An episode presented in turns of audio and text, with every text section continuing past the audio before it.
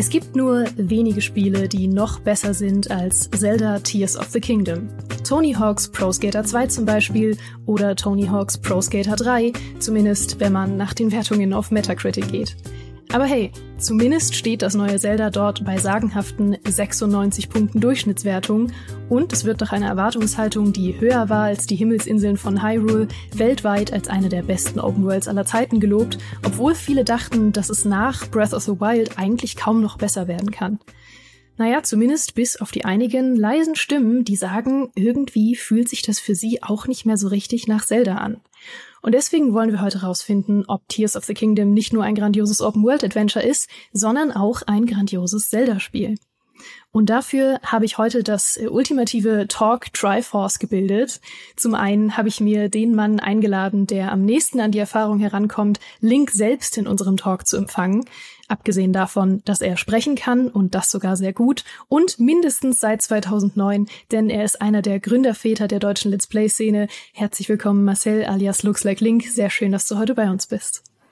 Dankeschön, Dankeschön. Freue mich auch sehr. Richtig schön. Ja, und wenn Link auch mal irgendwann nicht als äh, und unter 20-Jähriger dargestellt wird, dann passt auch der Bart noch zu Looks Like Link, ja. Aber da, ich bin nur vorbereitet schon. Der Tag wird hoffentlich kommen. Ich fände das schön. Ich fände das schön. Videospielcharaktere müssen auch altern. Ich sag nur Jill Valentine. Es wird Zeit. Hm. Zum anderen darf ich heute einen der wenigen Menschen begrüßen, der Gabriel Knight 2 so sehr schätzt wie ich, aber dafür habe ich ihn natürlich nicht eingeladen oder vielleicht doch. Naja, wir haben ihn eigentlich eingeladen für seine unendliche Expertise in Sachen Zelda. Ihr könnt ihn kennt ihn natürlich zum einen aus diversen Formaten von Rocket Beans TV oder noch besser, kennt ihr ihn wahrscheinlich von seinem eigenen YouTube-Kanal Greg's RPG Heaven. Herzlich willkommen, Gregor. Schön, dass du heute bei uns bist. Ja, danke für die Einladung. Ähm, ich werde versuchen, ganz unauffällig äh, Gabriel Knight Memes hier und da einzustreuen. Also ja. ähm, zählt, zählt mit und schreibt's in die Comments rein. äh, aber danke euch für die Einladung. Äh, passt auch ganz gut, äh, da ich äh, in der letzten Woche, wo wir das aufnehmen, tatsächlich Tears of the Kingdom durchgespielt habe, in Anführungsstrichen. Dementsprechend, bevor das alles aus dem alten Hirn raus ist, lasst uns das lieber einmal ähm, digital aufzeichnen. Sehr gut. Wir dokumentieren das jetzt einmal. Außerdem gehört natürlich auch noch ein weiterer Mann hier auf den Talkstuhl, der Tears of the Kingdom schon in Rekordzeit durchgespielt hat und dann einen sechsseitigen Test auf die Gamester aufs Parkett gelegt hat. Denn immerhin begleitet ihn Zelda nicht nur schon sein gesamtes Leben, sondern es hat auch das Leben seiner kleinen Tochter eingeläutet. Denn Gerüchten zufolge hat er Zelda auf der Switch gespielt, als er gerade im Krankenhaus auf die Geburt seiner Tochter gewartet hat. Herzlich willkommen, Sören. Schön, dass du heute da bist. Vielen Dank für die Einladung. Das stimmt. Die Ärzte haben sie irritiert, irritiert geschaut. Äh, ich muss mir, ich muss mir immer was einfallen lassen, weil ich heiße weder äh, wie, wie Link äh, noch äh, habe ich es bereits durchgespielt. Ähm, aber ich bin, das wissen vielleicht die wenigsten, ich bin der Synchronsprecher von Link und äh, das hört man halt nur nie, aber es mhm, stimmt. Ja, mach mal kurz. Ha ja. Ähm. Also wirklich, als wäre er mit uns im Raum. Da kommen die Filter noch drauf, ja, ne? Ja, so 80 Stück. Autotune. Als wäre er mit uns im Raum. Ich überlege auch gerade, weil ich jetzt äh, gesagt habe, dass ihr das Triforce äh, der Talkrunde seid. Jetzt müssen wir natürlich entscheiden, wer welches Triforce ist. Hm, da prügeln wir uns drum, oder? Nachher. Ja, ich merke schon, du bist das Triforce des Mutes. Ich bin freiwillig, ich bin freiwillig Weisheit. Was habt ihr denn bei Splatoon 3 genommen, als das Event war? Also ich war natürlich Triforce äh, Mut, natürlich habe ich gewählt, aber verloren. Hm. Na gut, das. Ich, ähm, ich war blau, glaube ich, aber ich habe keine Ahnung mehr, was es genau war. Ich habe das Event verschlafen. blau war Weisheit. Also, okay. Gut, vielleicht wissen wir das zum Ende dieses Talks mehr. Vielleicht ähm, ist das auch das Ergebnis dieses Talks. Das wäre ja auch was Schönes. Ich würde mit euch gerne ganz am Anfang anfangen, nämlich mit dem Anfang. Wie oft habe ich jetzt Anfang gesagt? Die Antwort lautet ja. Denn der Anfang war ja im Vergleich zu Breath of the Wild ein bisschen ungewöhnlich, weil er sich gar nicht so sehr auf die Open World konzentriert hat. Es gibt am Anfang von Tears of the Kingdom einen relativ langen Story-Abschnitt, der in einer dunklen Höhle stattfindet. Und äh, es passiert auch vergleichsweise viel Exposition, die man vielleicht aus alten Zelda-Teilen nicht unbedingt gewohnt ist. Und danach geht es dann nach draußen, aber auch noch nicht in die freie Open World, sondern erstmal auf die vergessenen Himmelsinseln, auf denen man dann seine Fähigkeiten erlernt und der so ein bisschen ein kleiner Tutorial-Abschnitt ist. Aber der ist recht lang. Und ich habe auch durchaus schon von Leuten gehört, die gesagt haben, jo, so die ersten zwei bis drei Stunden sind eigentlich sehr langweilig, aber danach wird's richtig gut. Marcel, wie hast du das wahrgenommen? Also ich war nicht die ganze Zeit überall von allem geflasht, weil immer so viel zu entdecken war. Das habe ich, hab ich gar nicht so realisiert, dass da doch so viel Zeit, wie man da reinsteckt, dass das da echt, ja, ist ein riesengroßes Tutorial-Gebiet. Vielleicht hören die Leute jetzt mal auf zu meckern, dass Twilight Princess ein langes Tutorial hatte. Man weiß es nicht, ja. Aber äh, also ich fand das eigentlich sehr, sehr toll, weil einfach alles so, naja, neu kann man ja nicht sagen, ne? aber man war irgendwie sofort wieder gefangen und ich habe es nicht irgendwie gemerkt, wie viel Zeit da verstrichen sein mag. Mhm. Tatsächlich. Also ich hatte meinen Spaß. Gregor, wie fandest du den Anfang? Ich würde ich würd fast ja sagen, das Gegenteil äh, behaupten oder so. Für mich hat sich sehr nach äh, Breath of the Wild angefühlt, nur eben mit der Erfahrung der letzten sechs plus Jahre ähm, und geschliffen auf die Neuauflage jetzt hier.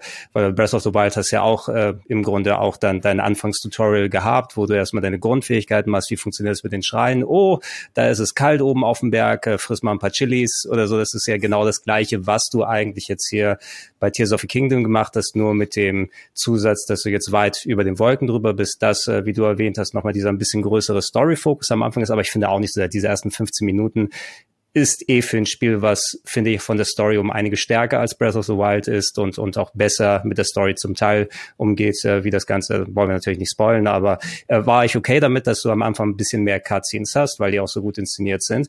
Der Rest aber dadurch, dass deine Spielwiese, Spielwiese ein bisschen größer ist mit den Luftinseln, wo du nochmal auch noch ähm, die ganzen neuen Mechaniken nochmal besser ausprobieren kannst mit der Ultra Hand, ist es vielleicht ein bisschen länger als bei Breath of the Wild, aber ansonsten sehr, sehr gleichgeschaltet. Ähm, und ich habe das also jetzt als nicht unbedingt groß anders empfunden. Ich hatte wieder Spaß nach sechs plus Jahren, weil so lange es her, wo ich Browser so bald durchgespielt habe, komplett ähm, mal wieder so ein Gefühl dafür zu bekommen und vor allem auch erstmal halbwegs behutsam in die Welt als auch an die Fähigkeiten rangelassen zu werden. Ja, auf jeden Fall. Sören, dein Eindruck? Äh, also ich muss sagen, die, diese ersten 15 Minuten, in denen es dann erstmal storytechnisch zur Sache geht, äh, das, die waren ein Highlight für mich. Ich habe dann wirklich vor dem Fernseher gesessen und gesagt, ah, ich hatte auch mit dieser Exposition gar nicht mal so ein Problem. Das hat mich sogar eher so an also diverse Zelda-Spiele erinnert, wo es quasi am Anfang erstmal du es alles so äh, präsentiert bekommst, ähm, die, die Geschichte. Als ich dann auf der Himmelsinsel aufgewacht bin, ich bin ehrlich, also ich gehöre zu diesen Leuten, die waren, ich war nicht unbedingt unterwältigt, es war, es war weiterhin ein, ein richtig schönes Erlebnis, aber ich muss sagen, ich habe dann halt auch irgendwann gemerkt, okay, es ist halt natürlich, das kann man dem Spiel aber nicht vorwerfen, es ist halt nicht mit dieser Zauber wie damals auf dem großen Plateau.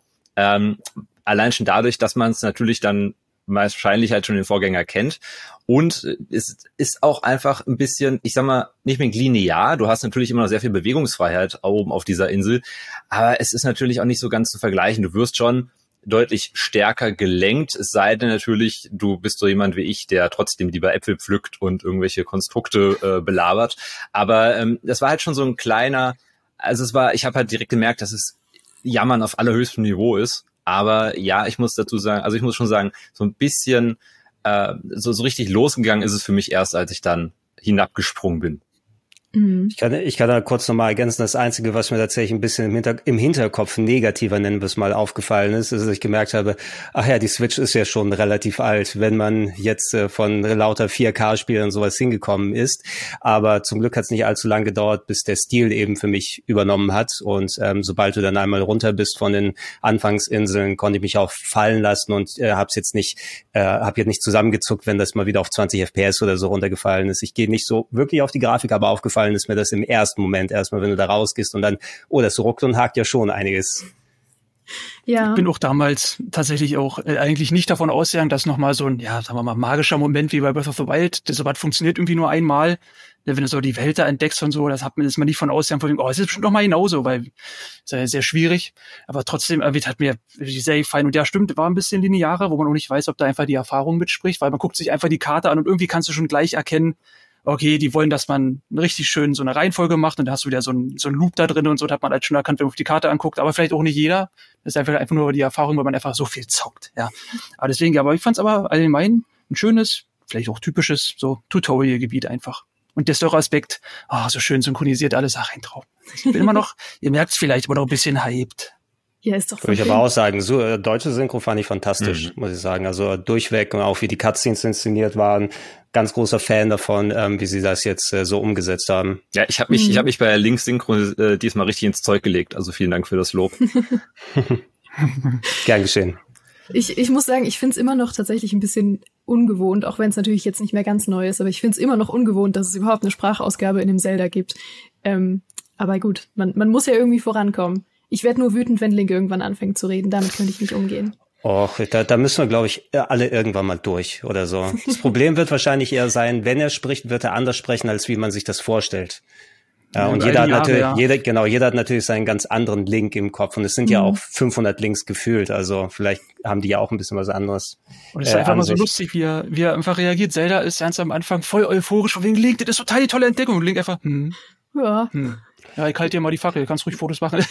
wir, wir gehen noch, wir gehen noch, aber es ist ja das, das Verständnis, dass Link spricht, nur wir hören den nicht. Wir mhm. sind ja, er ist ja ein Avatar für uns, das heißt, eigentlich der Spieler, der vor dem Controller sitzt, ergänzt die Worte und denkt sie und dadurch entstehen sie. Und es ist nicht so, dass er dann schweigend da rumläuft und Gordon Freeman-Style alle nur um drum herum quatschen. das stimmt, ja. Link ist natürlich so der, der ultimative ähm, hält als Identifikationsfigur, dass man sich da rein projizieren soll, projizieren soll, was man will. Es wurde ja sogar auch schon gesagt, dass er nicht unbedingt ähm, super genderspezifisch sein soll oder zumindest am Anfang nicht sein sollte, so dass es auch völlig okay wäre zu sagen, hm, irgendwie finde ich Link ist eher weiblich, weil er halt wirklich so die ultimative, äh, ultimative Identifikationsfigur ist. Und natürlich hat jeder eine sehr, sehr spezifische Vorstellung davon, wie Link spricht und ob er spricht und was er sagt. Und ich glaube, wenn sie es irgendwann umsetzen, wird es die Vorstellung von niemandem treffen, wie das immer so ist mit Vorstellung und Kreativität. Na, daher auch der, der Name Link, ne? Ja. Man soll sich verbinden mit ihm. Haben sie, glaube ich, mal irgendwann gesagt, dass da der Name herrührt. Mhm. Ja, ich mache irgendwas sagen, also ich, ich würde mich darauf einlassen, wenn Link irgendwann sprechen könnte. Und hat sich auch viel getan, wo es denn, ist ja die Gefahr, ihm, die werden ihm halt irgendeinen Charakter halt durch die Stimme verleihen. Wenn jetzt so ist wie in der Serie aus den späten 80ern, hm, Na, aber, oder irgendwie, wie wird er halt sein? Wird er der Edgy sein? Wird er der Coole sein? Und oh, das wird dann halt viele, ja, weil viele sehen halt den ganz persönlichen Link in sich denn oder so, oder wie, so, wie er sich halt sprechen lassen würde. Naja, aber ach naja, mal gucken, wie die Zukunft bringt. Mal gucken. Ich, empf ja. ich empfand das äh, gerade bei The Wind Waker als immer ein sehr schönes Mittel, dass man halt sagt, okay, er kann zwar nicht sprechen, aber jetzt machen wir ihn halt deutlich ausdrucksstärker in der Mimik. Und das empfand ich immer als einen sehr schönen äh, Mittelweg einfach. Ja, also du hast trotzdem immer eigentlich gewusst, wie es ihm geht oder was er wohl denkt, äh, durch seine, damals natürlich auch den Stil, durch den Stil bedingt, äh, durch seine Ausdrucksweise. Das fand ich zum Beispiel immer sehr schön. Das äh, ist jetzt bei Tears of the Kingdom natürlich nicht so, wie es jetzt eben schon zur Sprache kam. Er ist äh, Mr. Cool, ja, aber so ist es halt. Er ist halt, er ist halt ein Macher da erwartet man gar nicht, dass er viel spricht. Ja, gib, gib mir den Questmarker und los ja, geht's. Genau. Ich hau alles kaputt.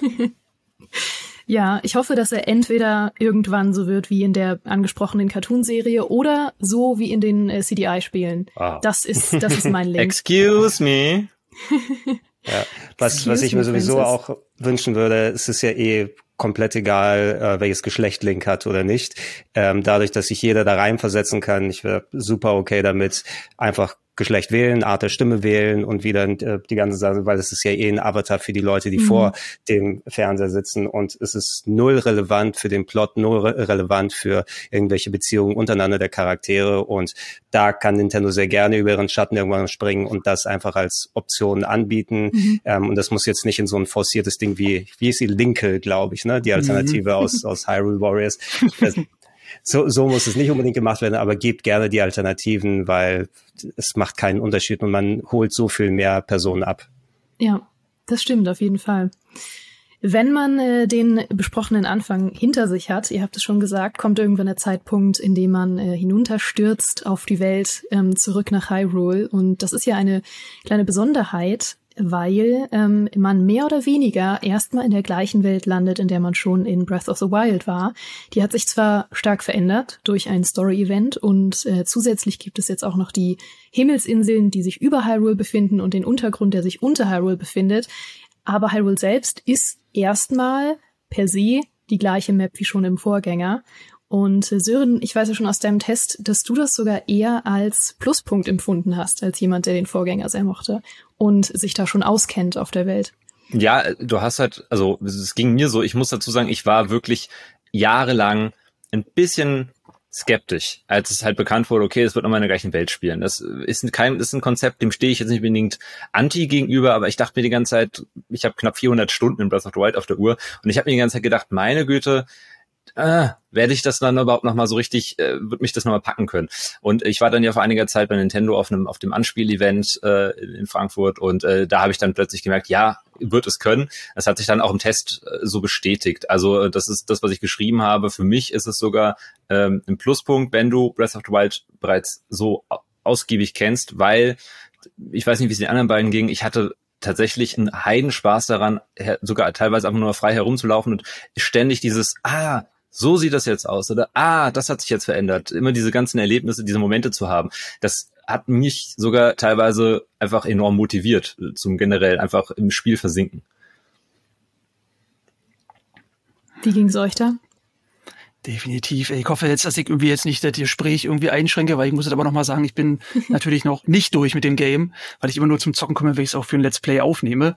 Also so, ich bin halt mit erst, der erste große Storypunkt ist abgeschlossen, so viel weiß ich und so. Ich hoffe, wie gesagt, und ich hoffe, wir diese ganzen schönen Momente, diese Aha-Momente, wie die Welt jetzt ist, noch erleben. Aber ich habe damals schon gesagt in Breath of the Wild, äh, irgendwie, weil ich fand die Welt so toll und habe mir gedacht so vor mir, okay, die Entwickler, die haben wir jetzt wirklich so lange dran gearbeitet. Sie haben so eine riesen Welt erschaffen, wo ich dann damals gesagt habe, hier könnt ihr gerne noch mal benutzen.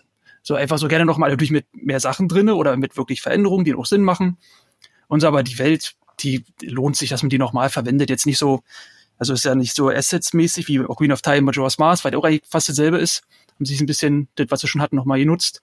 Und bei Tears of the King, also genau das, wie ich es mir vorgestellt habe, mit den ganzen Neuerungen. Also bisher wirkt das alles super klasse. Und richtig schön, dass man einfach die Welt nochmal neu entdeckt, auf die Art und Weise. Mhm. Also ich äh, würde euch beipflichten, ich hatte auch einen sehr großen Spaß daran, einfach alles nochmal zu erkunden.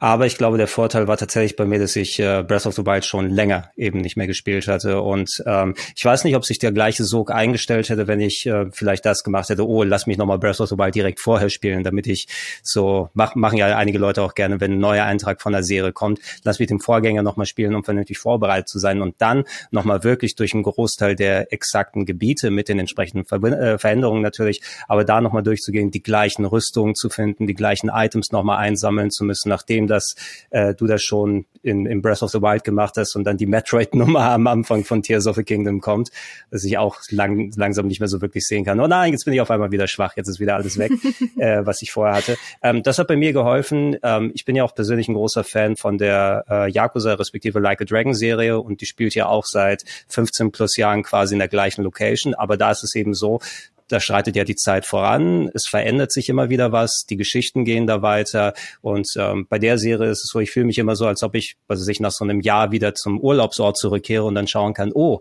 was hat sich hier eigentlich verändert? Da hat ein neuer Laden aufgemacht, da sind jetzt ein paar andere Personen, da hat sich irgendwas verändert und, und dieser Sog hat sich bei Tears of the Kingdom dann eingestellt.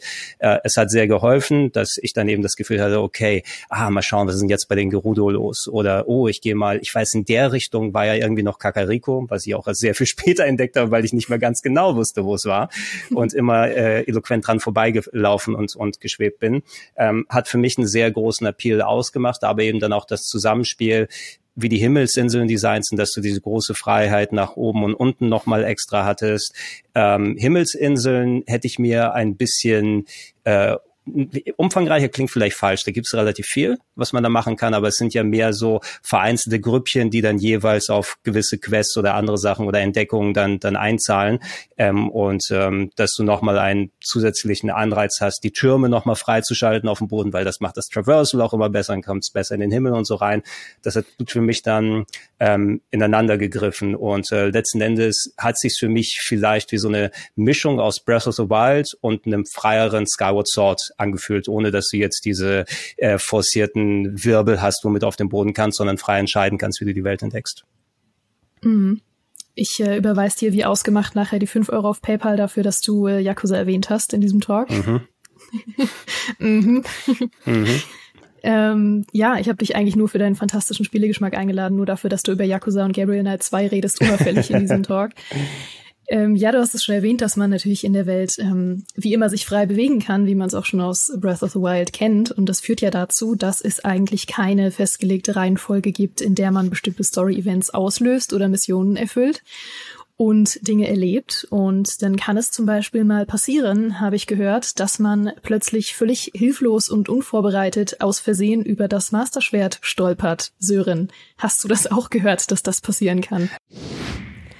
Ähm, kleiner Hinweis übrigens, wenn ihr selbst das Masterschwert noch nicht gefunden haben solltet und unbedingt alle klitzekleinen Spoiler diesbezüglich vermeiden wollt, dann springt jetzt am besten zwei Minuten vorwärts. Viel Spaß weiterhin. Äh, äh dazu komme ich gleich. Ich musste nur gerade lachen, weil als du es erwähnt hast mit den, äh, dass man das in einer freien, in der beliebigen Reihenfolge alles ja absolvieren kann, da musste ich tatsächlich sofort instinktiv daran denken, dass du im Laufe, äh, ich werde jetzt nicht sehr viel spoilern, aber du bekommst im Laufe der Hauptgeschichte deshalb auch ich sag mal, eine Stelle in der Geschichte gleich viermal präsentiert als die große Enthüllung. Und irgendwann habe ich dann mhm. halt vor der Switch gesessen und gedacht, no shit, Sherlock, okay, wir wissen es jetzt mittlerweile, aber klar, geht halt nicht anders. Äh, ja, und äh, mit dem Masterschwert, ich habe äh, das die ganze Zeit gesucht. Ich war mir halt mit meinen 400 Stunden im BOTW total sicher, ich finde es locker. Ich kann da überall, also ich kenne mich hier bestens aus und bin dann durch ganz Hyrule äh, gelaufen, wurde tausendmal verdroschen, äh, unter anderem auch im, im, im, beim, beim Dekobaum habe ich erfolglos angeklopft äh, und habe dann irgendwann gesagt, ja, dann ist es halt so. Und es ist jetzt zum Zeitpunkt dieser Aufnahme vor drei Tagen gewesen, dass ich nachts nicht schlafen konnte, weil meine Tochter auch der Meinung war, Remi Demi zu machen. Und dann habe ich, ich bin dann auf die Couch umgezogen, habe nochmal die Switch angeschmissen, weil ich halt gedacht habe, okay, dann ich, schla ich spiele mich jetzt in den Schlaf. Aber wie das dann halt so ist in Tears of the Kingdom, nach einer halben Stunde war ich dann hellwach und habe einfach nur oben, ich habe hab Erinnerungen gesammelt, äh, quasi freigeschaltet und habe da auch gar nicht drauf geachtet, dass das Spiel mir da so signalisiert hat, weil im Nachhinein wird man dann schon so ein bisschen da, auch dahin geleitet, aber ich habe es halt total ignoriert und bin auf eine Himmelsinsel äh, nach oben habe ich, hab ich mich teleportiert und habe dann irgendwann runtergeschaut und dachte mir so, Moment, da ist ja ein Drache, okay, gut, gibt's halt häufig da in Hyrule, klar, weiß man ja, aber der war halt, der sah halt anders aus. Und dann bin ich halt da runtergesprungen und ja, dann führte eins zum anderen. Und äh, jetzt bin ich stolzer Besitzer dieser legendären Waffe, die natürlich nur wieder nach einer Zeit den Geist aufgibt, quasi, aber so ist es halt, ja ist der Akku leer. Gut, das ist ja auch das Spannende, unabhängig davon jetzt, was das Master-Schwert und andere Sachen angeht. Wie sind eigentlich diese Versatzstücke und das, was du in Breath of the Wild so lange angestellt hast, hier verbaut? Ähm, ich hatte auch meine Erinnerung, wie funktioniert es mit dem Master-Schwert äh, noch äh, in, in Breath of the Wild? Guck mal, wie das bei, bei den Dekus ist. Oh, das ist ja auch nochmal jetzt wieder viel anders und irgendwie war es mehr so ein, ein glückliches Stolpern dann bei mir auch bei vielen Sachen, dass ich zum Glück zeitig genug an solche Dinge rangekommen bin oder gewisse Quests dann abgeschlossen habe und äh, dementsprechend dann gemerkt habe, ah gut, dass ich in die Richtung äh, geskillt habe, dass mir das äh, noch mal ein bisschen leichter macht. Das war einer der Appeals eben am Erkunden der gleichen Welt, dadurch, dass diese Sachen noch mal alle durcheinander gewürfelt wurden. Ich würde da aber auch noch mal ergänzen, ich glaube nicht, dass es noch ein drittes Mal funktionieren würde, wenn Nintendo sagt, okay, es ist dann nochmal die gleiche Welt und das sind nochmal x Jahre später und jetzt gibt's nicht nur drei Schichten sozusagen, sondern nochmal fünf drüber, wo man dann nochmal ineinander greifen kann, weil äh, jetzt, jetzt ist es wirklich ausgewrungen. Was könnte man eigentlich noch machen? Man könnte sagen, eine, eine Geisterwelt, ich weiß es nicht, eigentlich, also ich aber das ist, äh, das ist, das ist alles, ich glaube, du kannst da wirklich nee, nichts mehr machen. Nee, also nicht, nicht ja. sinnvoll, also, nicht sinnvoll, ja. Du, du, du hast es, du hast es wirklich ausgereizt und diese Kombination, dieses nochmal, dieser Entdeckerdrang, die können von mir aus, also da, da hat ja auch Numa, meine ich, auch gesagt vor einiger Zeit noch, ähm, dass das so ein bisschen so die, die Blaupause für Zelda in der Zukunft erstmal sein wird. Aber da könnte gerne auch mal eine neue Welt designen oder wirklich mal das Äquivalent, was ich mir eigentlich zuerst von Tears of the Kingdom äh, versprochen habe oder erwartet habe, als sie es angekündigt haben, das Majora's Mask Äquivalent äh, zu Ocarina of Time, äh, gleiche Assets, aber machen wir was komplett Neues und Eigenständiges und vielleicht nochmal Konzeptmäßiges sogar. Das war das Tolle an Majora's Mask, dass es ja auch mal was getraut hat, dass sie die, dass sie die Technik nicht nochmal neu machen mussten. Und äh, benutzt von mir aus die gleiche Technik, macht das wieder auf der Switch, aber macht was Originelles draus. Mhm. Ja, würde ich auch irgendwie meinen, dass es irgendwie dann schwierig ist, wenn die jetzt meinen, dass sie dann eine Trilogie draus machen, weil die ersten beiden Spiele, die sind jetzt einfach so krass durch die Decke und alle sind zufrieden, alles top, so richtig so ein High, High Note. Und dann so eine Trilogie dann, dann kann dann so ein drittes Spiel immer noch alles rückwirkend irgendwie gefühlt, jedenfalls mit runterziehen. Da würde ich auch immer sagen, nee, das ist jetzt schon, hoffentlich denken sie von wegen, nee, das auch so in die Zukunft gedacht, wenn man dann rückwirkend denkt, oh, tolle Spiele, richtig toll.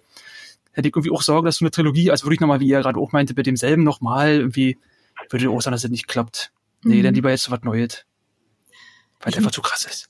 Ich notiere mir nochmal die zweiten fünf Euro dafür, dass du Majora's Mask positiv lobend erwähnt hast. Ähm, du sammelst heute das Geld, Gregor. Hm, äh, ist ja auch das, das äh, beste Zelda abseits. Nein, ich mag ja alle sehr gerne. Aber Majora's Mask hat einen besonderen Platz in meinem Herzen. Das ist wirklich ein äh, All-Time-Great in sehr vielen Punkten. Oh, auf jeden Fall. Mhm. Ich, das habe ich noch gar nicht erzählt. Ich muss das eigentlich immer erzählen im Zusammenhang von Zelda. Ähm, mein erstes Zelda jemals war Majora's Mask. Und das ist das absurdeste Zelda, was dein erstes Zelda sein könnte, weil es so anders ist als alle anderen Spiele.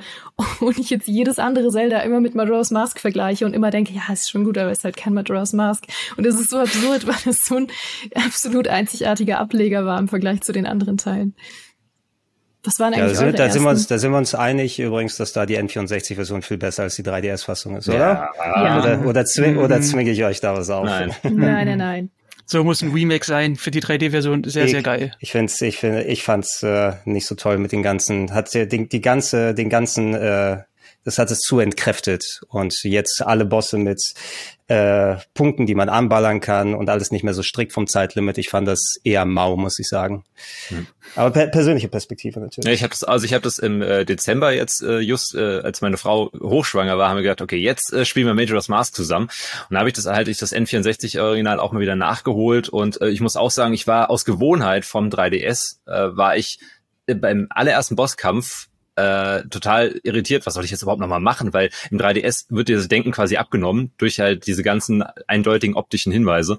Und da, da ich habe da erst die ganze Zeit mich kam ich mir wieder vor wie ein Anfänger. Und dann habe ich aber im Laufe der Zeit halt auch wirklich wieder gemerkt, gar nicht mal nur was die Gameplay-technischen Änderungen angeht, sondern obwohl Majora's Mask natürlich also auf dem N64 jetzt wirklich nicht mehr gut aussieht, mir gefällt dieser Stil, diese, diese Zusammenstellung einfach äh, optisch auch einfach besser, obwohl das halt schon so altbacken ist.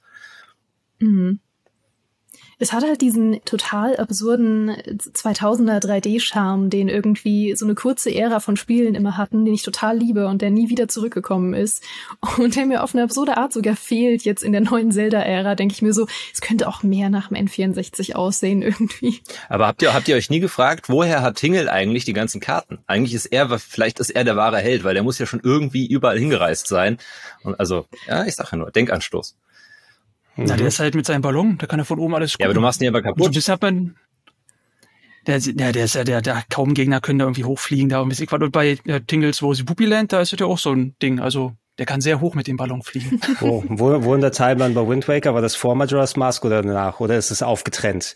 Weil da gab es doch auch die ganzen Inseln mit den Tingles es, oder es, so. Es ist eine andere Teil, also es ist quasi die andere Timeline-Abspaltung. Wind Waker ist doch äh, Adult Timeline. Aber nach Ocarina of Time. Ja, ja, genau. Aber halt in der Erwachsenen-Timeline. Also da gab es kein Majora's Mask in dieser hm. Dimension. Okay. Auch egal. Der, der, kommt, der kommt zurück beim nächsten Zelda. Hoffentlich. So. Hier sprechen die Besitzer von Hyrule Historia, die haben die Timeline gesehen. Ja, die ist ja jetzt hinfällig, ne, oder? Mm. Breath, of the, Breath of the Wild ja, und Tears of the Kingdom ist jetzt ganz hinten und alles gleichzeitig. Irgendwie Na, so, jetzt ne? heißt es ja auch von wegen, wie, äh, äh, die, die Fans sollen äh, alleine sich Gedanken machen. Hm, toll. ich ich, ich habe aber auch das Gefühl, dass das bereits 2017, also was Gregor jetzt auch meinte, ich glaube auch, dass in Wahrheit wurde diese, diese Serie schon 2017 soft rebootet und keiner hat es halt einfach gemerkt, beziehungsweise keiner hat es halt in große Glocke gegangen. Also ich glaube, die haben sich da einfach jetzt auch gesagt, komm, jetzt ist halt so, alles abschneiden und äh, jetzt neu starten. Ja, also selbst, selbst wenn sie es in den Hyrule-Historie abdrucken oder so, das war eh kompletter Quatsch mit äh, eine Timeline sich raussuchen und da gibt's noch eine dritte Zeitlinie, wo Link versagt. Ey, das, das ist voll cool. Was, was ist das für ein absoluter Quatsch? Der finde ich viel zu willkürlich, viel zu willkürlich. Ob das, ob das jetzt bei dem einen Spiel was ausmacht, wenn er versagt, weil er kann ja in jedem Spiel versagen. Aber, nee, aber nein, Ocarina of Time, da ist ganz essentiell, da, da passiert was dadurch. Hm. Mhm. Und ich dann immer sind, von wegen, Entschuldige, da, da, da sind auf der Timeline auch noch die Spiele, die eigentlich das alles begonnen haben mit äh, den NES und äh, Super Nintendo Zeldas, da wo Link vorher versagt hat. Deshalb haben wir diese Spiele bekommen. Ja. Ich hätte, ich hätte mich nur zufrieden nehmen, ey, wenn äh, wir können einführen, dass es in der Timeline was ändert, wenn Link versagt. Aber egal, wo er versagt, wenn er versagt, kommen diese die Eiteile. Das so als, als Timeline so. Ich glaube, ich glaub, Geraldine überlegt sich jetzt gerade, wie fange ich die Jungs jetzt wieder ein, damit wir äh, zurück zur TOTK kommen. Stimmt natürlich. Ich will euch überhaupt nicht einfangen. Ich finde es wunderschön, was hier gerade passiert. Alles klar. Ich, ich bin nur noch, ich bin nur noch Observer zu diesem Zeitpunkt. Ähm, nee, wir sind eigentlich tatsächlich eigentlich schon richtig gut im Thema, weil wir ja jetzt schon über den Faktor gesprochen haben, dass Breath of the Wild ja eigentlich eine Art Reboot losgetreten hat und ein bisschen die neue Ära der Zelda-Spiele. Und du hast auch schon gesagt, Gregor, der Zelda-Chef, hat sich ja kürzlich dazu geäußert, dass er gesagt hat, jo, das wird jetzt so ein bisschen die Blaupause sein. Wir werden eher nicht mehr zu Zeiten wie Ocarina of Time zurückkehren, weil wir wollen diese Freiheit beibehalten, die eben Breath of the Wild, Tears of the Kingdom ähm, jetzt mehr oder weniger geprägt haben. Und ich denke, dass das nicht unbedingt alle glücklich machen wird, weil ähm, es gibt zum einen natürlich die Leute, die sagen, oh, irgendwie fühlt sich das seit Breath of the Wild nicht mehr richtig wie Zelda für mich an. Und was auch häufig ähm, ich jetzt gelesen habe in Reviews, selbst wenn die positiv sind, heißt es immer, ja, ist ein gutes Spiel, aber wenn ihr schon Breath of the Wild nicht mochtet, dann werdet ihr Tears of the Kingdom auch nicht mögen. Und das ist jetzt natürlich die Frage, glaubt ihr, dass diese neue Ära Leute verlieren wird, die mit dieser Art von Genre dann einfach nichts mehr anfangen können? Schwierige Frage, aber ich hm. glaube, ich würde, ich würde für mein Gefühl sagen, ähm, ja, es wird Leute verlieren. Es hat schon Leute verloren, die eben auf eine gewisse Art für sich Zelda schon ja den, den Kern von Zelda an bestimmten anderen Sachen festgemacht haben. Ich war auch zum Beispiel bei Breath of the Wild von, von etlichen Sachen nicht so zu 100 Prozent überzeugt, weil ich ich mag Dungeons. Ja, mhm. ich mag da abwechslungsreich designte äh, Kerker mit äh, einzelnen Items, die auch nochmal ganz speziell das Gameplay umdrehen, was du ja bei Breath of the Wild nicht mehr hattest, weil andere Sachen im Fokus drin stehen. Und äh, ob das jetzt nochmal in irgendwelcher Form zurückkehrt, da habe ich bei Tears of the Kingdom drauf gehofft, das ist nicht passiert.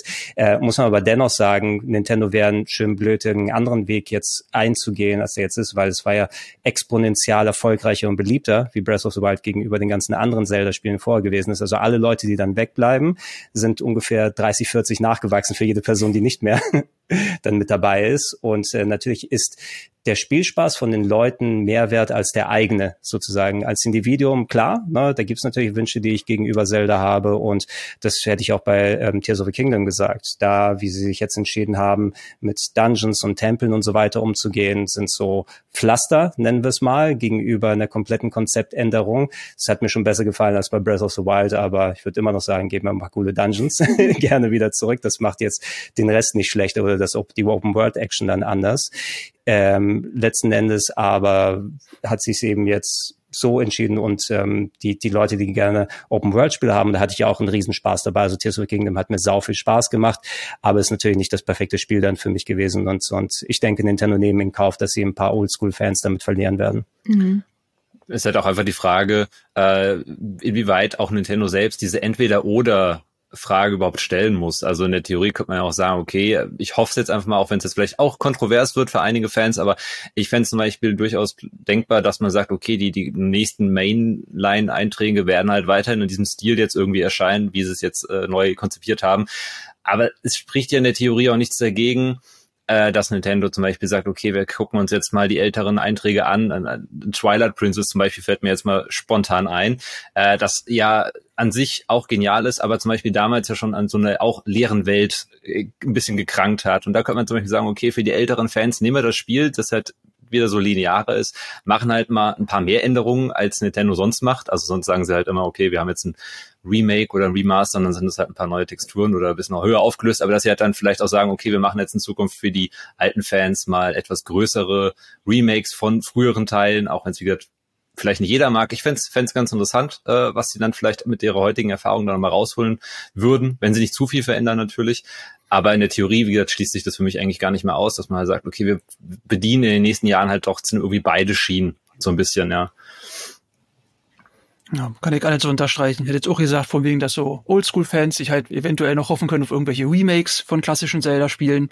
Da hofft man immer noch so ein bisschen auf die Oracle-Games, mhm. dass die im selben Stil wie Link's Awakening nochmal rauskommen, weil ich sehr cool fände. Ist so vielleicht auch schnell gemacht für Nintendo so. Aber ey, der Effekt von Breath of the Wild, die ganzen Verkaufszahlen, ey, das wird, ich würde mal mich interessieren, für wie viele das jetzt einfach das erste Zelda überhaupt war. Und wie viele Leute daran rangeführt wurden, weil war das nicht weil Zelda war jetzt nie so, also für Nintendo immer schon, aber nie so die mega heftig verkaufte Spielereihe, als dann bis dann Breath of the Wild kam. Mhm. So mega heftig, alle Rekorde jetzt auf Zelda bezogen irgendwie getoppt und so. Da werden viele Leute, also ja, wie Gregor auch schon meinte, ja, die, der kleine Teil da, die jetzt irgendwie sagen, was? Das ist aber zu anders. Naja, dafür sind echt viele neue nachgekommen, würde ich mal sagen. Die dann, die dann wiederum vielleicht komisch gucken, wenn so was kommt wie, hm, Force Adventures, was ist das denn? Mhm. Das ist ja ganz anders. Ja. Ja, aber also ich weiß nicht, ich glaube, das ist aber einfach der Zeitgeist so, und ich denke mir auch immer so, kann sein, dass ich da ein bisschen naiv denke, aber so, äh, das Zelda-Team und das sind, halt, das sind halt alle kreative Leute. Und ich kann mir vorstellen, die wollen halt nicht immer das Gleiche machen. Weiß ich nicht, so künstlerische Leute, kreative Leute, die wollen was Neues machen, irgendwas cool und dann, ja, wir nennen das jetzt wieder Tempel und ja, wir nennen die auch wieder Weise, damit die Leute sich freuen, aber eigentlich wollen wir was Neues machen. Aber naja, also, Aber ich kann es natürlich nicht wissen. Ich kann es nicht wissen. Mhm. Ja, absolut. Ich glaube auch, dass es für sehr, sehr viele Leute tatsächlich entweder Breath of the Wild oder jetzt Tears of the Kingdom ähm, das erste Zelda war. Gerade natürlich auch viele junge Spielerinnen und Spieler, die irgendwie nachkommen. Ähm, und ich kann, ich, ich bin so komplett zwiegespalten, was diese Aussage angeht. Es ist für mich kein Zelda mehr, weil ich kann es ein Stück weit nachvollziehen, weil viele Faktoren, auch die ich mit Zelda verbinde, einfach nicht mehr so stark vertreten sind, wie ähm, zum Beispiel Rätsel, die wirklich auch über diese klassischen, ich baue mir jetzt eine Brücke zusammen Rätsel hinausgehen oder über Physikrätsel, sondern wirklich itembasierte Rätsel, dass Items dann plötzlich nochmal einen völlig einen anderen Blick auf eine Situation werfen und man sagt, oh, jetzt verstehe ich das erst und ich habe vor einer Stunde einen Hinweis von einem Charakter bekommen, der mir das schon erklärt hat, wie das funktioniert und jetzt ergibt das total Sinn. Diese Art von Rätsel ähm, fehlt mir natürlich ein bisschen in der ähm, in der neuen Iteration und äh, ich sag mal, die Story bewegt sich ja durchaus auch nochmal mit, mit einer ganzen Atmosphäre in eine andere Richtung. Und andererseits denke ich mir, meine Güte, Zelda war über die Jahre und Jahrzehnte schon so viel anderes. Also allein Majora's Mask oder meine Güte, es gibt einen Teil, in dem man in dem Zug rumfährt. Was sagen Leute für die Spirit Tracks das erste Zelda war? Wie empfinden die Zelda? Also eigentlich ist es auch ein bisschen zu weit gedacht zu sagen, ah, das ist nicht mehr Zelda für mich, wenn Zelda schon so viel war. Aber wie empfindet ihr das? Ja, das, das Argument, was du da noch mal reinwerfen kannst, ist eben, nicht umsonst kam bei Breath of the Wild auch durchaus mal Stimmen, die es äh, mit dem ganz allerersten Zelda auf dem NES verglichen haben. Einfach mhm. was diese Freiheit angeht, wie du die Welt erkunden kannst und, und, und alles angehen kannst, äh, wo du nicht auf diese ganz 100% feste Dungeon-Reihenfolge festgelegt bist.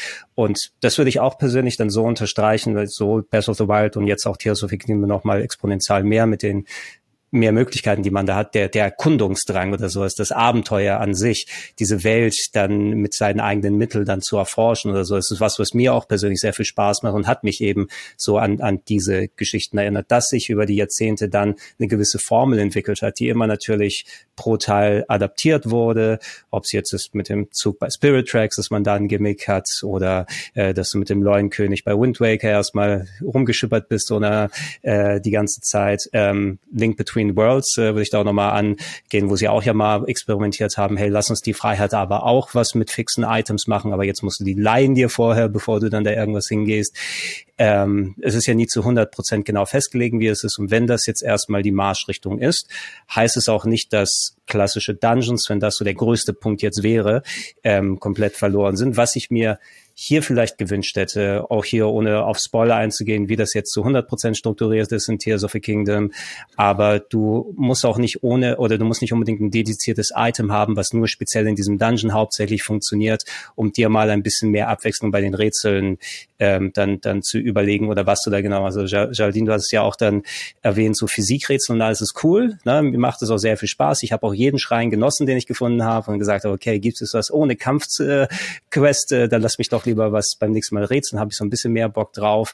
Aber ähm, ich würde ein bisschen weniger Schema F dann haben wollen in allem sozusagen ähm, und, und sich dann auf das Erkunden stützen und den Weg dahin, sondern gebt mir ein bisschen diese Kreativität, die ich bei einem Twilight Princess gesehen habe, die ich bei einem Skyward Sword gesehen habe. So Twilight Princess, du gehst in den Dungeon rein und dann kriegst du diese Magnetboots, wo du auf der Decke rumlaufen kannst, wo ich dann denke, oh, wie cool. Oder bei Skyward Sword, weil das jetzt die aktuellsten sind, kann man natürlich auch viele andere Zeldas dann angehen. Den Zeitstein fand ich da fantastisch, wo du dann Rätsel hast, die sich wo du quasi den Stein mit dir trägst und der die Umgebung um dich drumherum verändert und du so lokale Zeitreisen machen kannst. Und das ist so ein Gimmick, was dann nochmal komplett diese Abschnitte komplett verändert hat für mich. Und so ein Gefühl hast du einfach nicht durch die allgemeinen Mittel, die du bei Breath of the Wild als auch bei Tears of Kingdom jetzt verwendest. Und dahin ein bisschen wieder zurückgehen, das muss ja nicht das komplette Konzept aushebeln, wo die hingehen. Mhm. so ein Mittel, so ein Mittelweg wäre wär, wär halt äh, eigentlich ideal. Du hast, äh, was, was ich halt auch gemerkt habe, äh, was sich jetzt auf sowohl auf Breath of the Wild als auch auf Tears of the Kingdom eigentlich äh, ummünzen lässt. Du hast, die Entwickler geben dir halt extrem viel Freiheit. Du kannst quasi machen, was und wie du es willst. Und gerade dadurch, weil das von Anfang an des Spiels dir sozusagen schon ermöglicht wird, ähm, gerade dadurch suchst du dir selbst oder erschaffst du dir selbst eben diese Formel. Also ich merke es auch in den Schreien am allermeisten, dass ich halt irgendwann immer gleich vorgehe, wenn möglich. Also ich habe jetzt auch teilweise mir gar nicht schon einige Rätsel übersprungen, weil ich halt wusste, okay, ich kann einfach da irgendwie jetzt was bauen und dann kann ich da schon hinhüpfen, ohne das eigentliche, die, die eigentliche Aufgabe zu, zu, zu lösen. Und ich glaube halt, dass, wenn es jetzt ein bisschen, ein bisschen paradox klingt, aber ich glaube schon, dass die Entwickler dir selbst ähm, auch in so einer Open World in gewissen Abständen erst neuere Sachen wieder freischalten sollten, um deine Kreativität neu anzufachen. Weil wenn du halt von Anfang an alles hast, wie gesagt, dann hast du irgendwann deine eigene individuelle Formel gefunden und dann behältst du die auch bis zum Ende bei und dann kann es natürlich auf Dauer ein bisschen eintönig werden. Ich frage mich auch immer, wie das ist so für Entwickler, wenn jetzt meinst, so einen Mittelweg finden, ob sowas so einfach ist. Man versucht immer so, sich in die Entwickler hineinzuversetzen. Ja, wow, die Leute wollen, wir wollen die alle zufriedenstellen, wir sollen gut ankommen. Oh, Mittelweg finden, ja, wie machen wir das jetzt mehr dann oder nicht? Ich kann mir richtig vorstellen, die werden da schon richtig sich den Kopf zermatern, um trotzdem noch kreativ bleiben zu wollen.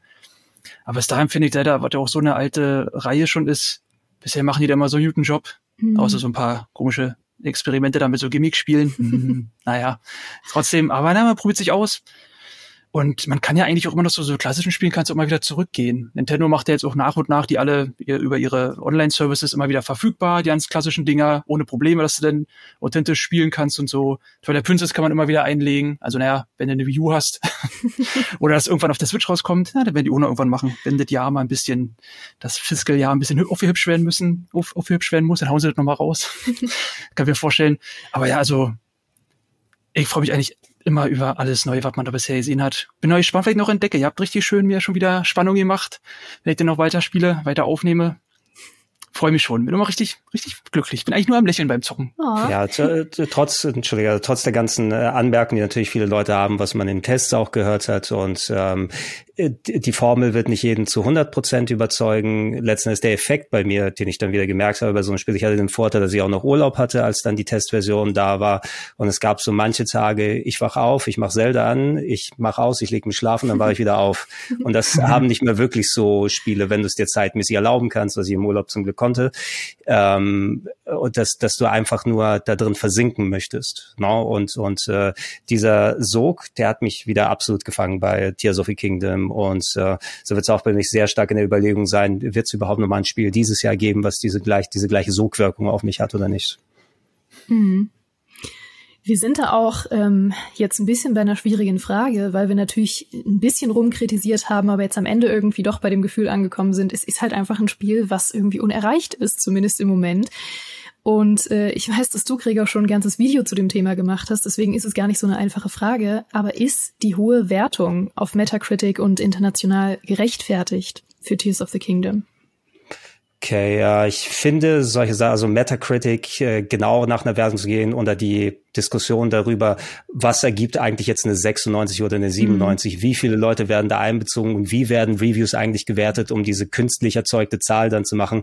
Es, geht, es ist keinerlei Unterschied, ob ein Spiel eine 95, eine 96 oder eine 97 auf Metacritic hat. Ähm, mein Gedankengang dazu ist es, weil ich das ja auch nachvollziehen kann, ähm, weil ich ja auch dann Spiele teste und dann auch dementsprechend so und, und oder Leute, die dann auch dann äh, viel berufsmäßig mit Videospielen zu tun haben, die Leute, die Let's Playen, die Leute, die privat gerne am Wochenende viel zocken. Da gibt's natürlich viel Durchsatz an vielen verschiedenen Spielen. Und ich denke, dass es vielen Reviewern vielleicht ähnlich wie mir dann ging, dass sie sowieso mit sehr vielen Spielen immer die ganze Zeit beschäftigt sind und vielleicht aus einer ähnlichen Situation kommen. Wir haben Breath of the Wild damals gespielt, wir fanden es geil, aber wir haben es schon lang nicht mehr erlebt. Und dadurch war genug Abstand da, dass man mit der gleichen Welt, mit den Ergänzungen, mit den Verbesserungen, die dazu gekommen sind, weil Nintendo hat auf die Kritiken von Breath of the Wild gehört. Aber was sie gemacht haben, war eben nicht, okay, wir machen komplette Kurskorrekturen, sondern guck mal, wie wir das anpassen können. Lass uns gucken, was mit den Tempeln ist. Wie funktioniert das eigentlich mit der Waffenhaltbarkeit? Was können wir da nochmal machen, um da noch einen anderen Twist zu finden? Und äh, ich als Reviewer habe da dann eben den äh, die Absicht gefunden, da Besseres zu machen und äh, auch was was besser funktioniert hat insgesamt und die Kritiken so ein bisschen ausgehebelt hat, aber nicht komplett verändert hat. Und äh, mit genügend Abstand ähm, bin ich dann auch eben dabei. War super, das alles wieder zu erkunden ähm, und dass viele Reviewer das dann ähnlich gemacht haben, nach vielen Jahren wieder dann ähm, in die Welt sich eingelassen haben und dadurch gab es diese absolut super hohen Wertungen.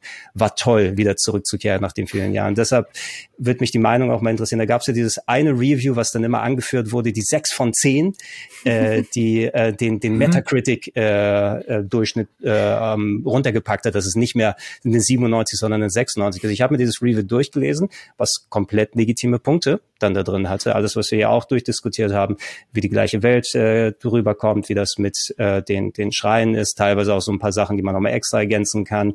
Ab einem gewissen Punkt, wenn du spielst, so Belohnung für kleinere Quests. Oh geil, jetzt habe ich diese Kiste noch mal mit einem Mini-Rätsel mir geholt. Was gibt's da drin? Fünf Pfeile. Geil, ne? Oder so.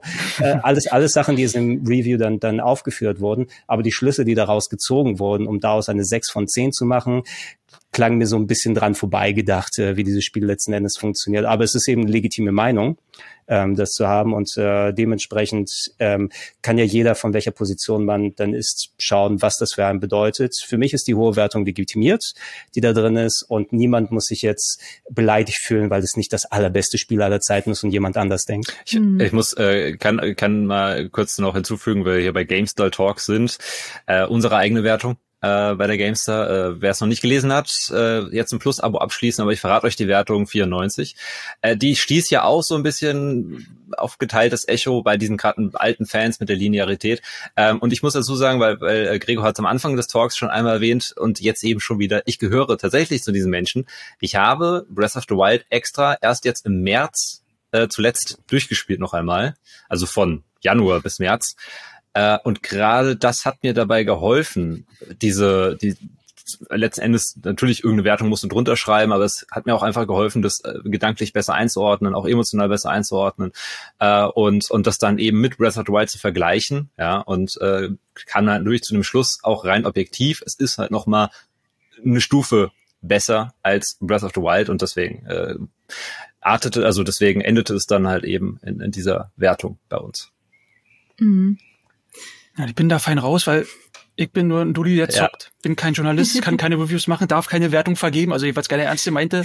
ja. Deswegen freue ich mich einfach als ganz normaler Konsument und Fan der Reihe und versuche ein bisschen die Kritikpunkte, äh, ich, äh, ich kehre die unter den Teppich und sag, ach so schlimm ist das doch gar nicht, Leute. Du kannst es ja einfach am Ende deiner Let's, deiner Let's Plays wie, äh, wie Shigeru Miyamoto selbst machen. Der kann sich einfach vor die Kamera so setzen und dann einfach so ein bisschen mit dem, mit dem, mit dem Daumen ja, spielen. Genau. Ja. Guck mal, ich habe ein ganz tolles neues T-Shirt, kann ich den auch machen? Genau. Guck mal mein T-Shirt. Dann, ah. Ja, mein, mein Vorteil ist es, dass ich schon seit Jahrzehnten nicht mehr mit Wertungen arbeiten muss. Also ich mache meine Reviews, aber ich gebe dann komplett subjektiv, wie eigentlich auch alle Reviews sind im Großen und Ganzen. Man kann natürlich objektive Punkte anführen, aber ich bin ganz froh, dass ich einfach subjektiv meine Meinung abgeben kann und äh, die Leute, die dann meine Reviews anhören oder angucken, ähm, die können dann entscheiden, wenn sie entsprechend meinen Spielegeschmack kennen, was sie sich daraus ziehen können daraus. Und das ist ein Privileg, das ist ein Vorteil, weil ich jetzt nicht für ein Medium oder eine Zeitschrift oder irgendwas dann arbeite, wo man natürlich nochmal irgendwas Quantifizierbares dann haben muss, wie eine Wertung, die das alles destilliert. Aber für mich macht es eben wirklich keinen Unterschied, entweder ist ein Spiel gut oder nicht gut oder mir gefällt es gut oder nicht gut. Aber ich dann eine sieben, eine acht, eine neun oder irgendwas davor packe, da habe ich mich zum Glück befreien können als, als Privatperson. Mhm. Ja gut, ich habe äh, den Luxus jetzt auch mittlerweile, dass ich bei Gamester Talk keine Wertung mehr schreiben muss, sondern nur noch die Leute fragen muss, die Wertung geschrieben haben. Wie kommt denn diese Wertung zustande? Aber ich glaube auch, warum ähm, manche Menschen da emotional werden, wenn es um so besonders niedrige oder besonders hohe Rekordwertungen geht, ähm, dass es einfach immer unterschiedlich interpretiert wird. Zum einen, wie du schon angedeutet hast, Gregor, ähm, ob man jetzt wirklich äh, das auf die Person bezieht, die diese Wertung gegeben hat, oder ob die Person versucht, das komplett objektiv zu machen, was nie wirklich geht. Ähm, ob man wirklich sagt, hey, das bedeutet was, dass Gregor irgendwie diese Wertung gegeben hat, weil ich weiß, wie Gregor tickt und ich weiß, ob wir einen ähnlichen Geschmack haben bei dem und den Punkten. Ähm, da sind die Leute sich natürlich immer uneinig. Und ich glaube, da herrscht auch eine Uneinigkeit, ob zum Beispiel eine 90er-Wertung bedeutet, dass jeder dieses Spiel lieben wird oder dass nur Leute dieses Spiel lieben werden, die diese Art von Genre lieben. Also dass man zum Beispiel sagt, Zelda ist jetzt ähm, mit Tears of the Kingdom eins der besten Open World Adventure mit Crafting-Elementen, die man finden kann. Aber wenn ihr das nicht mögt, ja, dann werdet ihr das wahrscheinlich auch nicht mögen. Ähm, ich ich glaube, daher kommt so ein bisschen diese Emotionalität bei den Wertungen. Ja, und der Gefühl, an einem kollektiven Happening teilzuhaben, habe ich auch immer den Eindruck. So mhm. wie es mhm. jahrelang hieß, Ocarina of Time ist das perfekte Spiel. Ich liebe Ocarina of Time, aber natürlich war es auch ein Spiel, was auf den Podest gepackt wurde für viele Leute, die es in der Kindheit erlebt haben, ähm, was damals nicht nur in den Zeitschriften Riesenwertungen bekommen hat. Ich weiß nicht, so 97 Prozent der Videogames, irgendwie sowas. Nee, das mhm. von Metal Gear, das 97 Prozent, da müssen wir mal gucken, was Ocarina damals gekriegt hat. Aber dieses, dieses Gefühl von wegen, was, da haben wir an was Besonderen teilgenommen. Ähm, und da sind alle alle sich einig, egal von welcher Position dann herkommt. Da hatte Ocarina eine lange Zeit diesen Stand, da hatte Breath of the Wild jetzt diesen Stand auch für lange Jahre und jetzt wäre es irgendwie so wieder eine Bestätigung, ah, Zelda wird uns alle einen als Videospielfans und da ich äh, Zelda mag und Zelda das perfekteste Spiel ever ist, ist mein Spielegeschmack auch toll. Mhm. Na, das, das so ein bisschen dieses kollektive Ding spielt da, glaube ich, auch zumindest zu einem Teil mit dran. Man möchte einfach, dass es gut und ohne Makel ist und dass jeder so denkt wie man selbst. Mhm.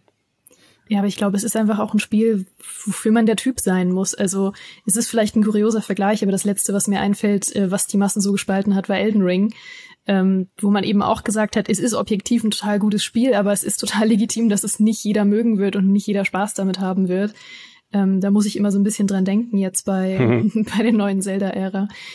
Marcel, du bist ja wahrscheinlich jemand, der das Zelda-Gefühl wie kein anderer lebt schon dein Leben lang. Und äh, du sagst ja auch, dass du das Zelda-Gefühl eigentlich total spürst, gerade in Tears of the Kingdom und einfach total happy bist, es zu spielen und äh, dich total wohlfühlst damit. Woher kommt denn für dich das Zelda-Gefühl, wenn wir jetzt schon darüber gesprochen haben, dass manche Sachen sich weniger nach Zelda anfühlen? Was fühlt sich für dich denn nach Zelda an bei Tears of the Kingdom? Na, wirklich, du gehst halt wieder auf ein Abenteuer. Mhm. So wie damals bei Nintendo immer so gewollt war mit dem allerersten Zelda. Da war ja damals so, dass sich die Videospiele sehr verändert haben. Früher waren das ja bloß Highscore-Spiele, kurze Abschnittenspiele und das war so damals das erste Mal, du gehst jetzt auf ein Abenteuer. Mhm. Und irgendwie, also da war ich natürlich noch viel zu jung. Das fing ja bei mir auch so eher so im perfekten Alter an mit Ocarina of Time wenn du bei Ocarina of Time einfach zehn Jahre alt bist, dann hast du eh verloren. dann ist Zelda einfach deine Lieblingsreihe, genau wie bei Pokémon. Wenn Pokémon mit zehn Jahren angefangen zu spielen, hast verloren. Bist genau die Zielgruppe, da kannst du nichts machen. Ja, aber äh, ja, Ocarina of Time war sehr, sehr cooles Erlebnis. Du bist da der Außenseiter-Junge, der alle gemobbt hat, der, der, der gemobbt wird und jetzt gehst du aber, weil du der Auserwählte auf dem Abenteuer. Ach, toll. Ja, bei Breath of the Wild jetzt wieder, gut, da bist du schon von vornherein der Auserwählte, alle kennen dich, alle sagen, ey, du bist doch hier der legendäre Held, ne, cool, mach mal was. Und so einfach, ja, ist einfach, das kann man ja nicht so beschreiben, ja, weil es schon so lange her ist, weil man schon so lange irgendwie Fan ist. Hat ja auch tatsächlich jedes Seiter Spiel spielt, was es gibt. Alle. Jeden Quatsch, den es auch wirklich gab und so. Da kann man ja irgendwie, ah, ich weiß nicht. Ist einfach immer noch nach wie vor toll. Auch wenn manche Spiele so ein bisschen enttäuschend sind. Oder, also, naja, ganz wenig enttäuschend. Ich finde ja auch, dass es an sich kein wirklich schlechtes Zelda-Spiel gibt. Bloß eins, was am wenigsten gut ist. Oder so. ja. Aber und das ja, ist schwierig zu beschreiben. Hochemotional, subjektiv, alles. Einfach, Videospiele sind toll, Zelda ist toller. Also, ich stehe ganz oben bei Videospielen. Das ist schön gesagt. Was ist für dich das Zelda, was am wenigsten toll ist? Also, also ja, am wenigsten toll ist, das hat sich ja inzwischen geändert. Habe auch mal natürlich so ein Video drüber gemacht. Aber halt, also wenn wir jetzt von den offiziellen gehen, oder spielt man mit Spin-offs mit rein oder so, wenn ich jetzt mal sage, nur die offiziellen, ja, Four Swords Anniversary Edition ist schon sehr banal. das ist halt, warum das überhaupt als offizielle Hauptspiel zählt, naja, wirkt eher wie ein Spin-off. Ja, ein Try for Heroes, auch sehr banal. Ne? Aber so eine Spiele halt. Mm, wir haben jetzt schon äh, das Thema vorhin mal kurz angeschnitten und das ist natürlich jetzt im Vergleich zu deiner wunderschönen emotionalen Rede äh, total banal, würdest du sagen.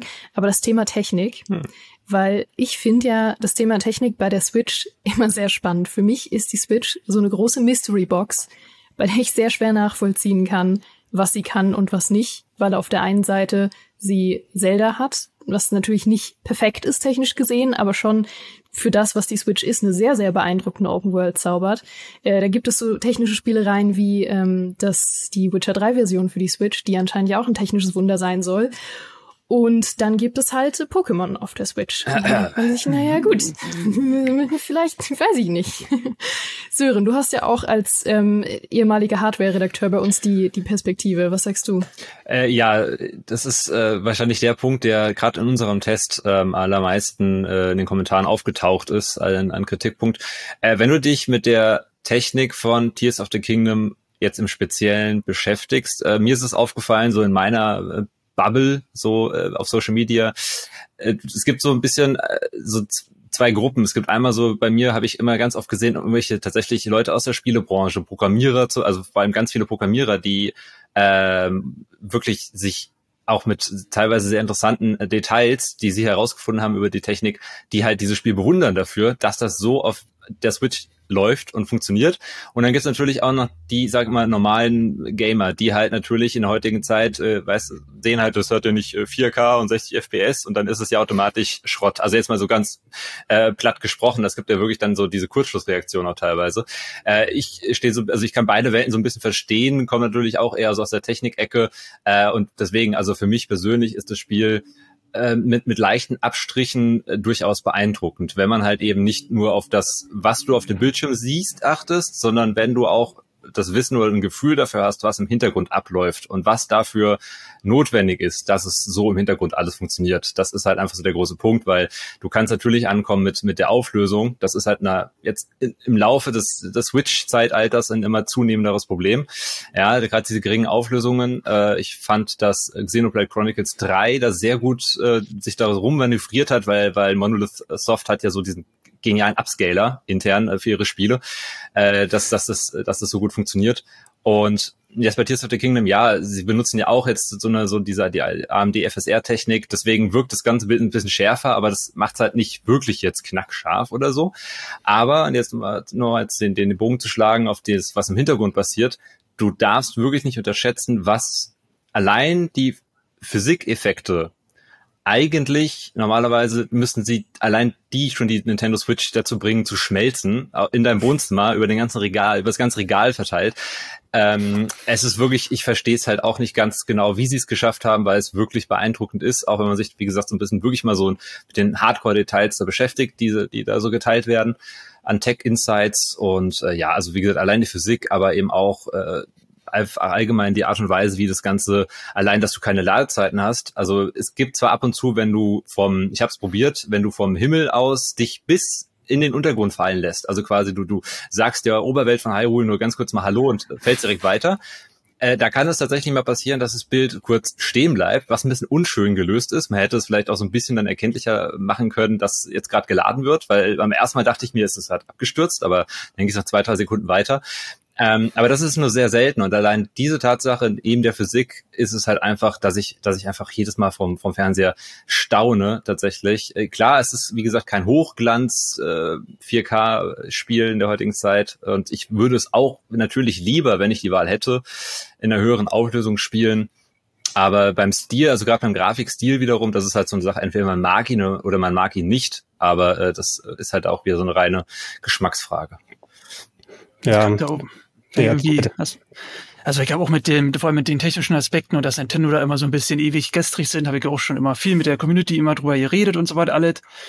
Und ich muss halt irgendwie, also ich kann das immer nur, fühlt sich immer so an, ist ja, kann ja auch, kann ja auch falsch sein, mein Eindruck. Aber Nintendo, die entscheiden sich halt bewusst dafür, die wollen halt, also erstmal wollen die anscheinend einfach die günstigste Alternative auf dem Markt sein. Und so. Und das ist irgendwie, ich frage mich immer, ob die Leute sagen, ja, okay, Leute, das haben, jetzt haben wir eine 4K-Switch, aber hebt ihr auch 600 Euro dafür aus? Oder so, weil ich meine, äh, so ist die Konkurrenz denn aufgestellt. Und ja, Internet ist kacke bei Nintendo, kostet aber auch nur in Anführungsstrichen 20 Euro im Jahr. Wenn ihr das so wollt wie bei der Konkurrenz, ja, dann sind schnell mal 20 Euro im Monat fällig. Also, sind, also wir können ja sagen, von wegen, ja, ich wäre dafür bereit, wenn die Technik stimmt, gebe ich so viel Geld aus. Aber Nintendo, die sagen halt, nee, Familienunternehmen, guck mal hier, wir haben noch eine billige, eine günstigere Alternative zur Switch, die kostet denn nicht äh, 350, sondern nur 300, die Switch Lite und so. Ja, irgendwie, und dann ist halt irgendwie so die Technik da so, da setzen sie eher immer auf Stil, dass sie sagen, ey, unser Stil ist immer dann eher zeitlos, sie sieht in zehn Jahren noch super aus und so wollen sie immer eher angehen. Und ja, also ich würde ja auch, das würde auch, was bei Nintendo vielleicht mal Klick macht, irgendwie von wegen, ey, es gibt eine Zielgruppe, die wollen eine Switch Ultra Pro und die sind anscheinend auch bereit dafür 500 Euro auszugeben. Ja, dann schmeißt doch nicht mal auf den Markt. Aber irgendwie will Nintendo das wohl nicht. Die wollen immer alles günstig haben, das soll jeder sich kaufen können. Ja. Oder täusche ich mich da irgendwie? Wie teuer ist eine PlayStation 5? Wenn man sie, wenn man eine findet? Ich glaube, die kriegt man mittlerweile doch, mittlerweile immerhin ganz gut nach fast drei Jahren, zweieinhalb mhm. Jahren oder so, 500, 600 Euro, je nachdem welches Modell. Ich denke, Nintendo aber, die nehmen natürlich auch das, was sie nehmen können, um wie viel eine, eine größere Marge sie rausbekommen. Also die Hardware, ich, ich mhm. würde mir vorstellen, da können natürlich die Experten da draußen, die die äh, ganzen Finanzen im Blick haben, wahrscheinlich besser was dazu sagen, dass für die Hardware, wie sie produziert wird, die mehr Gewinn an jeder Switch machen als Sony an jeder Playstation hätte ich wahrscheinlich das Gefühl. Ähm, aber ihr, ihr beide habt das eigentlich auch schon ganz gut zusammengefasst. Ich bin geplättet davon, wie für die Plattform gut äh, Tears of the Kingdom läuft und auch funktioniert.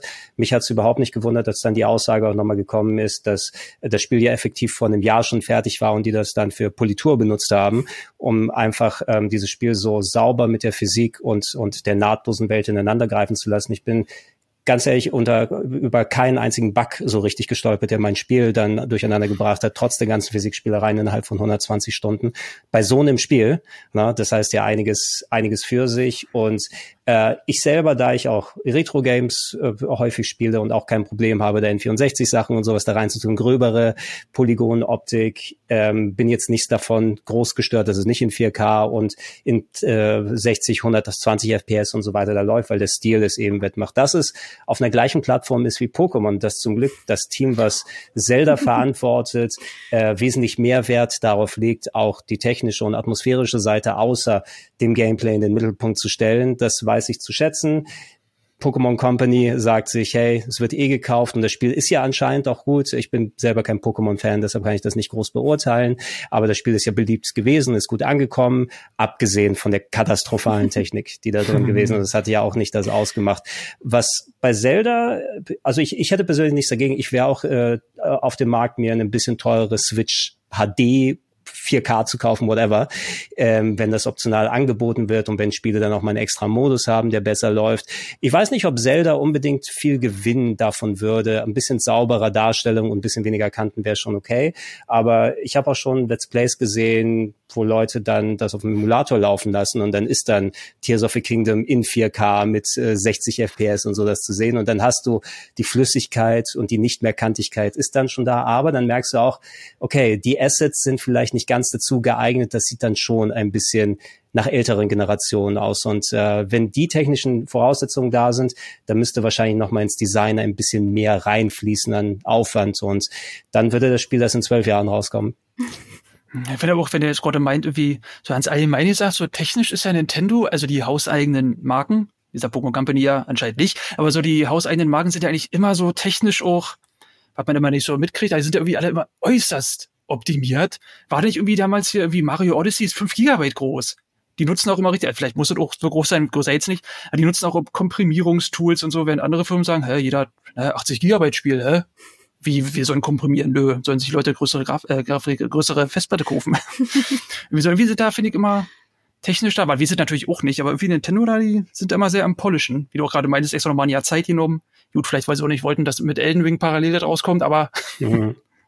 Man weiß es nicht, ne? Das Lustige bei Elden Ring ist, ich habe es jetzt bei Tears of the Kingdom wieder gemerkt, wie viel Elden Ring sich eigentlich bei Breath of the Wild abgeschaut hat.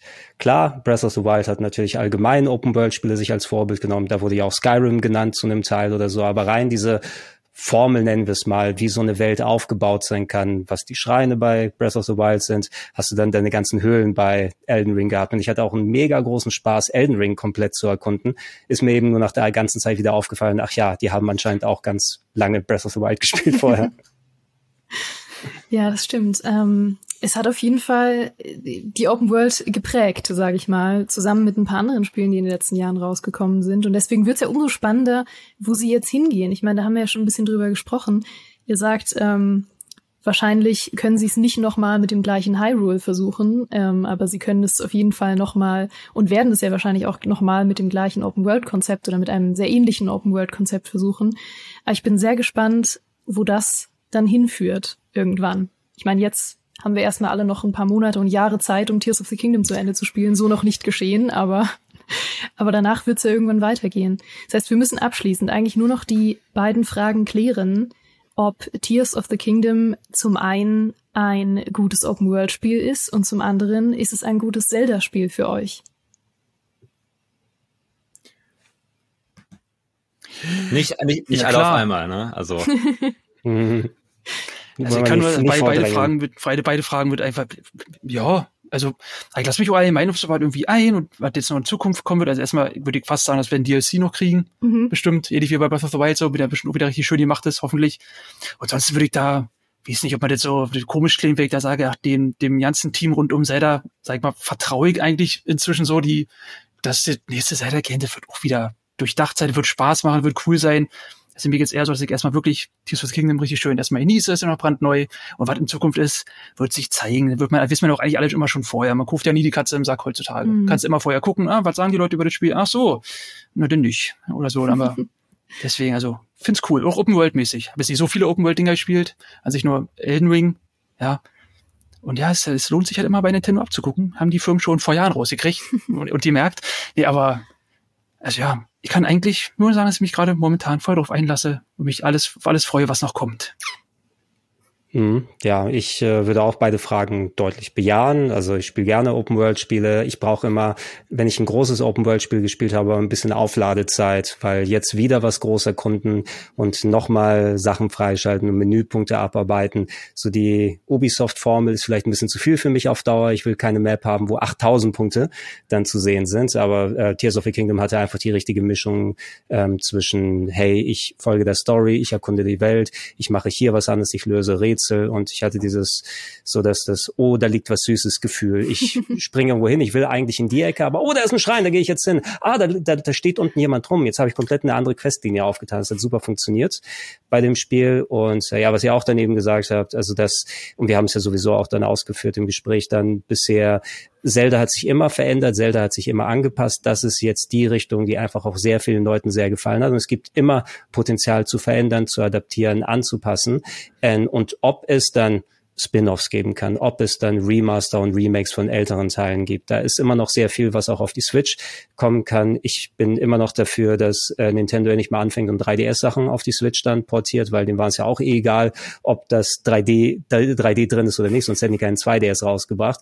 Gib mir die Collection mit Ocarina of Time 3D, mit Majora's Mask 3D und bitte Link Between Worlds 3D, die will ich haben. Ich muss dazu sagen, als, als äh, an Schlafmangel leidender Jungpapa, ich habe die beiden Fragen jetzt schon wieder vergessen. Kannst du sie ganz ganz kurz wiederholen? ist Zelda Tears of the Kingdom für dich ein gutes Open-World-Spiel und ist es für dich ein gutes Zelda-Spiel? Okay, ähm, also die, die erste Frage auf jeden Fall, äh, aus den schon zigfach genannten Gründen, die wir jetzt hier im Talk erläutert haben. Äh, das zweite ist für mich, bei Breath of the Wild hätte ich gesagt, eher nein. Oder besser klar ausformuliert, bei Breath of the Wild hätte ich gesagt nein. Bei Tears of the Kingdom ist es jetzt ein, ein zum Ja tendierendes Jein. Also es ist noch nicht, es ist immer noch nicht so ganz das, was ich jetzt erhofft habe, aber es hat mich schon deutlich, deutlich, wie ich auch im Test damals geschrieben habe, hat mich schon deutlich mehr versöhnt. Also es ist schon, es ist schon besser geworden an Mick als, als was, was den Mix angeht und deswegen bin ich mir optimistisch für die Zukunft, dass es äh, noch besser wird. Mhm. Gut, dann äh, bleiben wir alle optimistisch für die Zukunft. Du gehst hoffentlich bald schlafen, Sören, mhm. weil wer weiß, wann du zuletzt geschlafen hast. Wenn meine hast. Tochter es möchte, dann äh, schlafe ich. Marcel geht wahrscheinlich direkt nach dem Talk weiter spielen. Da wünsche ich dir ganz viel Spaß dabei. Auf jeden Fall schön aufnehmen. und Gregor hat bestimmt auch große Pläne zwischen Schlafen und Spielen. Ich habe noch einen Podcast gleich, das passt ganz gut. du bist schon warm geredet, perfekt. Da bin ich schon warm geredet, dann, äh, dann wir besprechen da gleich äh, Anime-Serien im deutschen Fernsehen. Ja, gleiches, gleiche Emotionalität, hätte ich gesagt. Mhm. Ja. Ich hoffe, da bringst du dann auch die Gabriel Knight 2 ähm, Gags noch mit ein, subtil. Ja, beim Schwarzen Wolf, äh, Schwarzen Wolf auf jeden Fall. Nein.